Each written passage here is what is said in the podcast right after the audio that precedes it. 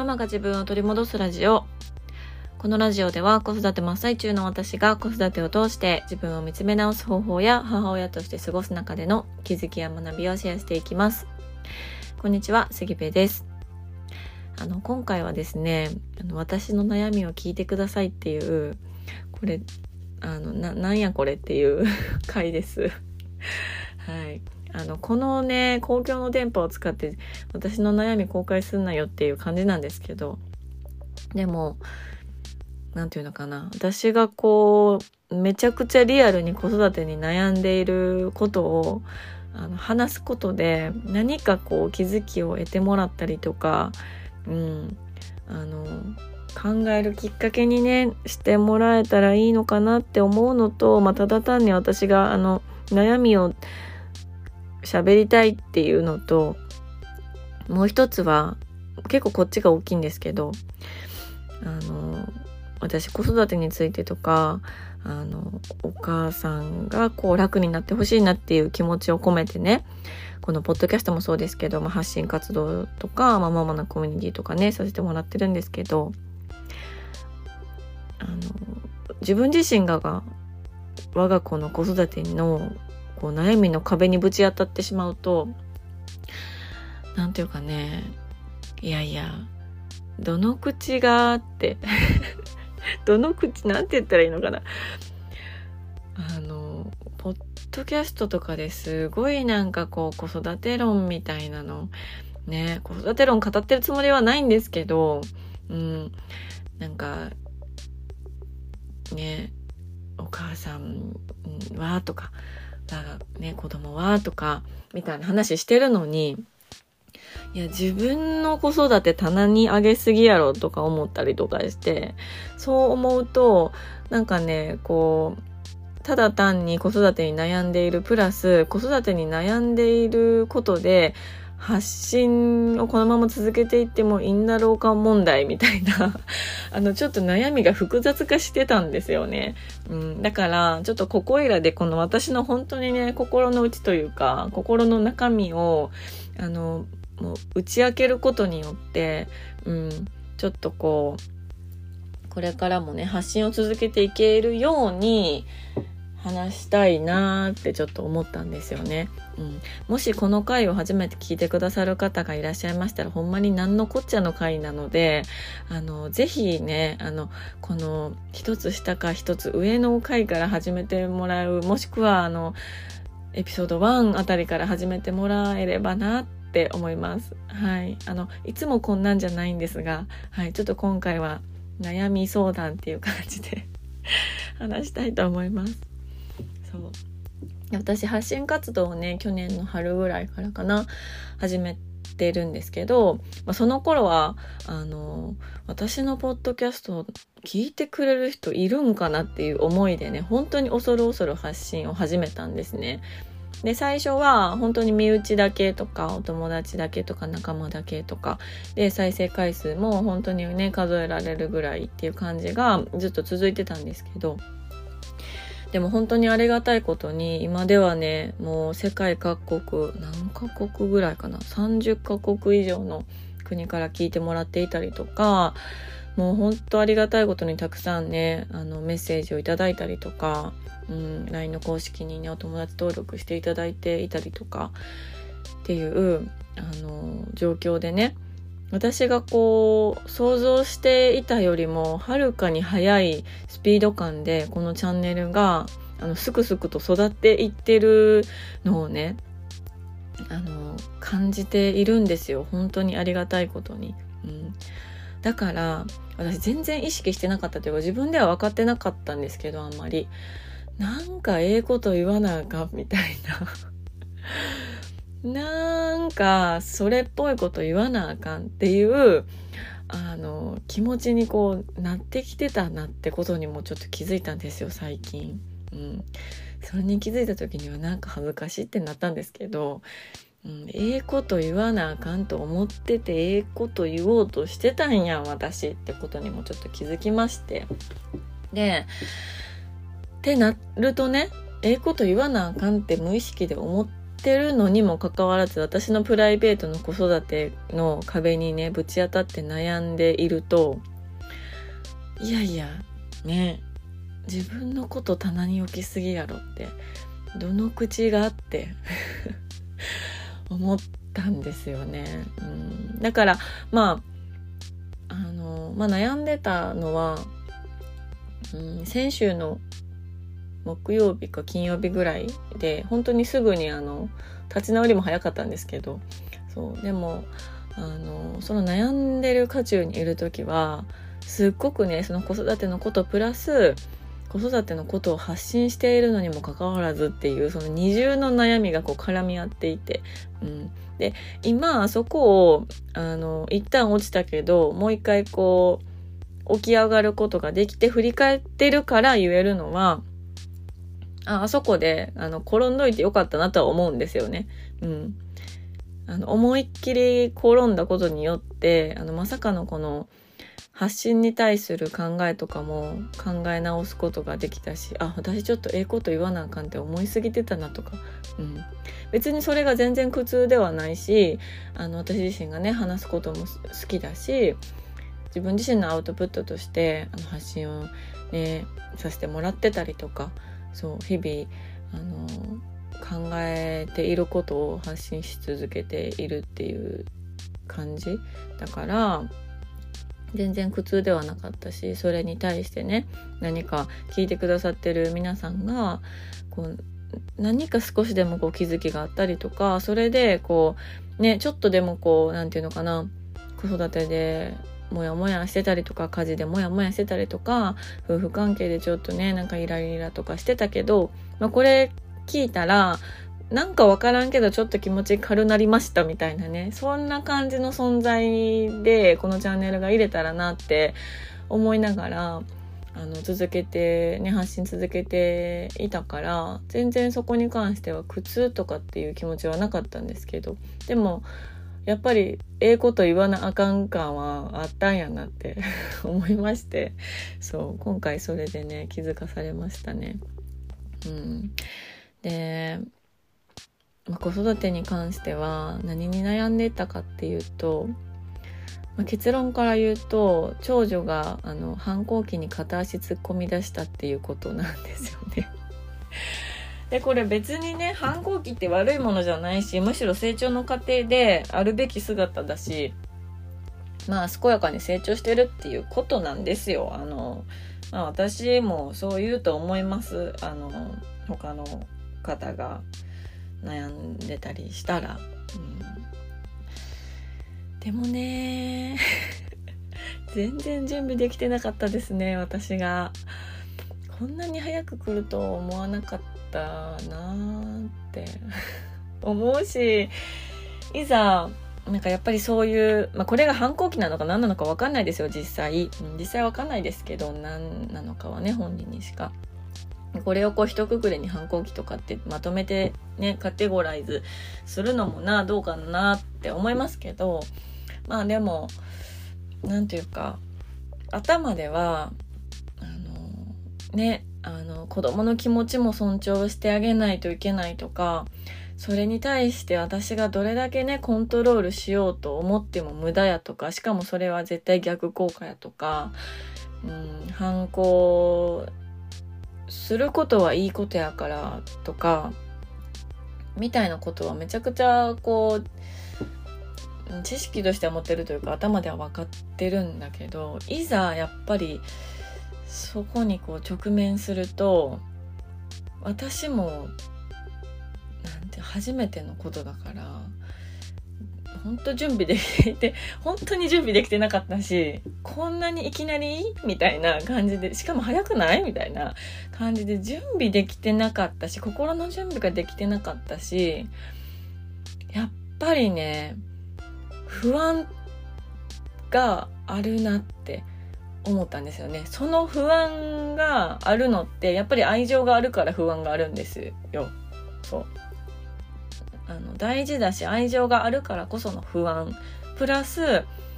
あのその反抗期とか小学生っていう私にとっては結構未知な世界。しかも今の私の小学生の時と今の小学生で全然こう時代も変わってるし感覚とかも全然違うんですよね。うん、その未知の小学生の世界の中の反抗期ってもう本当にもう本当本当に未知すぎてそこ未知の世界への不安とかっていうのがどれだけ頭でいろんな知識持ってたりとかいろんなねこういうふうに考えたらいいっていうのを頭であの考えてても気持ち全然ついてきませんやんっていう 驚きもあったんですよ。うん、で不安だからこそどうしてももうなんかコントロールしようとしてしまう自分が出てきちゃったりとか。でもまあ当たり前ですけどコントロールされないですよね。もう大きいし、うん、これがもっとちっちゃかったら、まあ、怒って脅してあのコントロールするみたいなのが力ずくでできちゃう場合が多いかなと思うんですけど。でももうね大きいし自分の考えっていうのももう持ってたりするし、まあ、そこがね言語化できてるかできてないかっていうのは別として多分言語化できてないからモヤモヤしてイライラしてるっていうのもあるんだろうなとは思うんですけど、うん、でもねそうなんかすっごい難しいなって思ったんですよ。難しいしあの、うん、私もこうパニックまではいかないけど不安がイライラとなりで話したら会話をすれば対話をすればあの解決するって思っている。その会話すらもあのイライラされてできないみたいな状態になってて えーみたいな感じでねすごいこうもう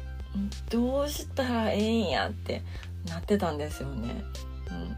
で娘もイライラするしそんな私もイライラするしみたいな感じで2人でギャーギャーギャーギャー言っててね、うん、ギャーギャーギャーギャー言いながらいや私何を子育てについて発信してるんやろみたいなのもちらつくわけなんですよね。やっぱりそのギャーギャー言ってる時に。うん、だから多分私のそのイライラって未知への世界のイライラもあるし、うん、娘が、なんていうのかな、こう変化していく、成長していくっていう意味の変化ですけど、変化していくことへの、なんというかこう不安みたいなのもあるし、もう、うん、その発信している、子育てについて発信してるのに、いや、私、いやいやっていうところのなんかモヤモヤとかいろんなものが合わさってのすごいこうな壁にぶち当たってるなって感じで一旦倒れてたんですよね。うん、でこれお気づきかと思いますが娘の問題では全くなくて全部私の問題なんですよね。あのそうイライラしてるのも不安になってるのも不安になりすぎてコントロールしてしまっていそうにねいやもうコントロールしてたな。いやコントロールして何ていうのかな。しようとしてた。ただもうコントロールはできなかったっていう感じなんですけどね娘は。そう。なんか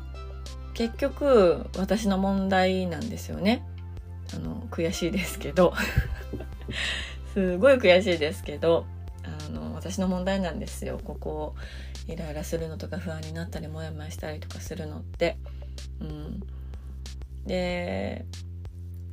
まあ私自身はこの悩むこととか落ち込むこととか不安定になることというかネガティブな感情にこうね巻き込まれてしまうこととかっていうのは、まあ、悪いことではないと思うというか、まあ、それも普通にあると思うんですよね。あの、人間として生きてれば。うん、感情があるからね、人間って。人間として生きていれば、その、上がっている時も下がっている時ももちろんあると思うし、下がることが決して悪いことじゃないと思ってるんですよね。うん、ただ問題は、その下がってる状態でずっといるのは辛いし、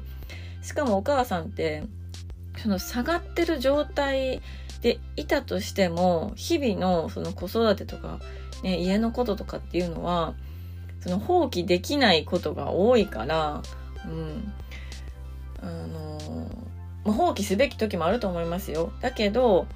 やっぱりその日々の生活は回っていくし進んでいくから日々の生活を回しながらお母さんがすごくこうマイナスの地点で居続けるっていうのは本当にしんどいんですよね。うん、私長男と長女がちっちゃい時はその頃は全くそのマイナスがどうとかゼロがどうとかっていう考えも持てないぐらいずっとマイナスの位置にいたんですよね。自分がマイナスの位置にいるってことにも気づかないぐらいずっとマイナスの位置にいてずっとなんかもうほんとモヤモヤイライラなんかもうねふつふつとした気持ちを抱えながらで切れるスイッチが入るのも早いし、うん、沸騰するのも早いしみたいなね状態でいたんですよね。だから本当にこういろんなことがしんどかったなって思うし夫婦関係もそうだし、まあ、子育てもそうだし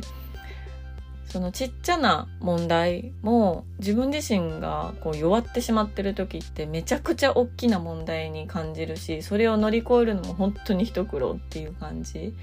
うん、だからマイナスの地点にいること自体は悪いことじゃないと思うしこう不快な気持ち感じたりとかイライラしたりするのは悪くないと思うんですけど人間だからね。そう。だけど何が大事かっていうと結局そのマイナスの地点にいるところからゼロまであのどれだけ早く帰ってこれるかっていうところにかかってるなってすごい思うんですよね。うん、そう。特にお母さんは本当にそうかなって、うん、思うからねあのもうちょっと土日だけ休ませてくださいみたいなのができたらねいいけどなかなかそれがみんながこうできる環境にいないと思うしそう。ってなったら子供を誰かに預けないといけないからそこの手配もしないといけなかったりとかねいろいろこう一筋縄ではいかないから。うん。その何て言うのかな。マイナスからゼロに戻る。こうこけても何度こけてもあの起き上がるっていうあの七転び八起き的な考え方を私は結局この発信でもそうだしいろんなところでコミュニティでもそうなんですけど結局私が伝えたいのってそこだなって、うん、なんか改めて思えたんですよね今回。うん、そうこうイライラしないことが目的とか、じゃなくってイライラしても自力で自分をこう何て言うのかな立て直せる知識とか考え方とか、うん、方法っていうのをあのこう知ってほしいなっていうのをすごい思うんですよね。うん、でそれを知るためにはその自分自身がなんでそんなにもこう怒りがこみ上げてくるのかとかなんでそんなにモヤモヤしてるのかとかっていうところを探るのがすごい必要だなと思っててでそれって私いつもしているのは本当にねこうやってイライラした時とか不快な気持ちになった時ってその自分のあの本当の心の奥底の奥底の奥底の底の底にある本当の気持ちに気づくもう本当にチャンスなんですよね。うん、だから今回も私娘のことですごくこううわーってなって一旦もうあのねちょっともうばったり倒れるみたいな感じ。心が折れるみたいな状態になりましたけどそれをきっかけに自分でこうまたあのバーって書いてねなんでこんな風に思ったんかなとかなんでこういうここで私のスイッチ入ったんかなとかっていうような感じで、うん、考えていって自分の気持ちを自分で認識できた時にすごくこうスッとするというか、うん、あだからかみたいな、うん、あそうやったんやな私。みたいな、うん、感じで思うことができるとすごいすっきりするしそこでこう自分で自分を立て直すことができるなっていうのをね今回も改めて感じたんですよね。うん。まあ、なんかそこでねあの食べまくるとか買い物しまくるとかお酒飲めまくるとかっていうその応急処置的な解消の仕方ももちろんあるとは思うんですよ。うん、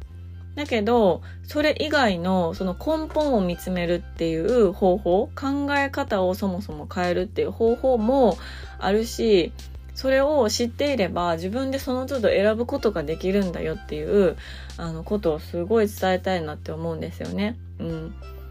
今回落ち込んだ時今回あのへこんでしまった時今回何か壁にぶち当たって倒れてしまった時はあのちょっともう今回はあのハーゲンダッツいっとこうかみたいなこれ私私ですけど、うん、あのお風呂入りながらハーゲンダッツでちょっと自分の機嫌取っとこうかみたいなねその選択を取ったりとか。でもあのすごく旦那さんとめっちゃ喧嘩したとかめっちゃ腹立ったとか今回の娘のことに対してもすっごくここは絶対にどうにか自分の中で解決した方がいいっていうポイントの時はその応急処置的なアイスとかあのお菓子みたいなのに頼るっていうよりはその自分の根本的な考え方を探ったりとか思考の癖を探ったりとか心のね奥の奥の奥の本当の気持ちって何なんやろうなっていうところを探るっていうのをしてるんですよね。うん、だからまあ今ねちょっとこう何て言うのかな先週へこんで立ち直ったからそれを振り返って話してるので、うん、あの時なんか悩んでよかったなとかあのそれも学びやったなとかあのね、いい機会やったなみたいな感じですごい美化して話してますけど、まあ、終わった過去のことなのですごい美化ねいくらでも美化できるから言ってますけどまあ渦中はしんどいですよね。本当に。イライラの渦中はしんどいし、うん、悲しみの渦中はしんどいし渦中ってすごくこうねあの不安定になるんですけど、うん、そこを乗り越えたら絶対にそれって学びに変わるから学びに変わるし自分のこの身になる肥やしになるからだからそういう考え方をあのうんがそういう考え方もあるんだよ。その考え方を選択することもできるんだよっていうのを改めてやっぱり私は伝えたいんだなって再確認しました。そう。そんなまああの娘の反抗期が始まったかもしれないよというお話でした。そうでもねあの結局毎日そういう状態というかすごいこうあのイライラしてる状態が続いてるというわけではなくってうん、それが木金ぐ先週の木金ぐらいにあったのであの週末にね結構たっぷり娘との時間を使ったんですよね。うん、そうしたらすごくこうご機嫌になってたからご機嫌になってたっていうか、うん、なんかなんていうのかなイライラは収まってたしなんならちょっとママ大好きみたいな感じで 言ってきててね。そう。すごい気分屋の彼女ができたみたいな感じになってますけど。めっちゃ振り回されてるやん私って思ってますけど。うん。そう。まあちょっとね彼女自身の体調が悪かったっていうのもあるかなって、うん、思ってるんですけどちょっとこう。ねあのだから体調が悪かったり体調が悪いことで睡眠がしっかり取れてないとどうしてもこう精神状態ってね安定しないからそういうのもあったんかなっていろいろまあ振り返ってはいますけどまあどっちにしてもこれからもそういうあのね反抗期に入っていく時期だからいろんなことが起こるんだろうなって、うん、思ってるんですけどまあその都度私もそのね自分自身と向き合いながらもあの学びながら、うん、時代も変わっていってるからねその小学生のことについて学んだりとか知識を増やしたり情報をあのね、間違った情報を入れずにきちんとした情報を入れる努力をしたりとか自分の考え方をねこうちゃんと整えたりとかっていうのを、まあ、し続けたいなっていうのはあの本当に改めてあの思わせてもらいました。そうということで今日はあの長くなりましたが私の悩みを聞いてくださいっていう 回でした。娘がね反抗期に片足突っ込んだかなっていうことでちょっとあたふたしておりましたそしてあたふたしながらこんな状態で自分のこと棚に上げて子育てについてとかねママのためにみたいなことを話していいんかいなって 思ってちょっとこうどうしようかなって思ってたので、うん、とねこの私の心の内をここで話すことによって明日からまたあのいつも通りの発信をしていきたいなと思っております。最後まで聞いてくださったあなた本当にありがとうございます。ね、あの聞いてくださっている方々がいるから発信を続けたいなって、うん、思わせてもらっているしメッセージとか、うん、LINE の登録とかもね本当にあの励みになっております。ね、感謝感謝です。これからもね、こんな私ですが、どうぞよろしくお願いいたします。はい。三角座りで今収録をしております。パジャマで、すっぴんで、髪の毛ボサボサで、こんな私ですが、これからもよろしくお願いいたします。最後まで聞いていただきましてありがとうございます。あの、杉部の励ましメッセージなどがありましたら、あの、LINE の公式アカウントからね、メッセージいただけましたらとっても喜びます。はい。あの、別にこれは圧をかけているわけではありません。はい。が、ちょっと今日は言わせてください。はい。ということで、最後まで聞いていただきましてありがとう。何回言うんやって感じでね。これね。はい。ではでは、今日も素敵な一日になることを願っております。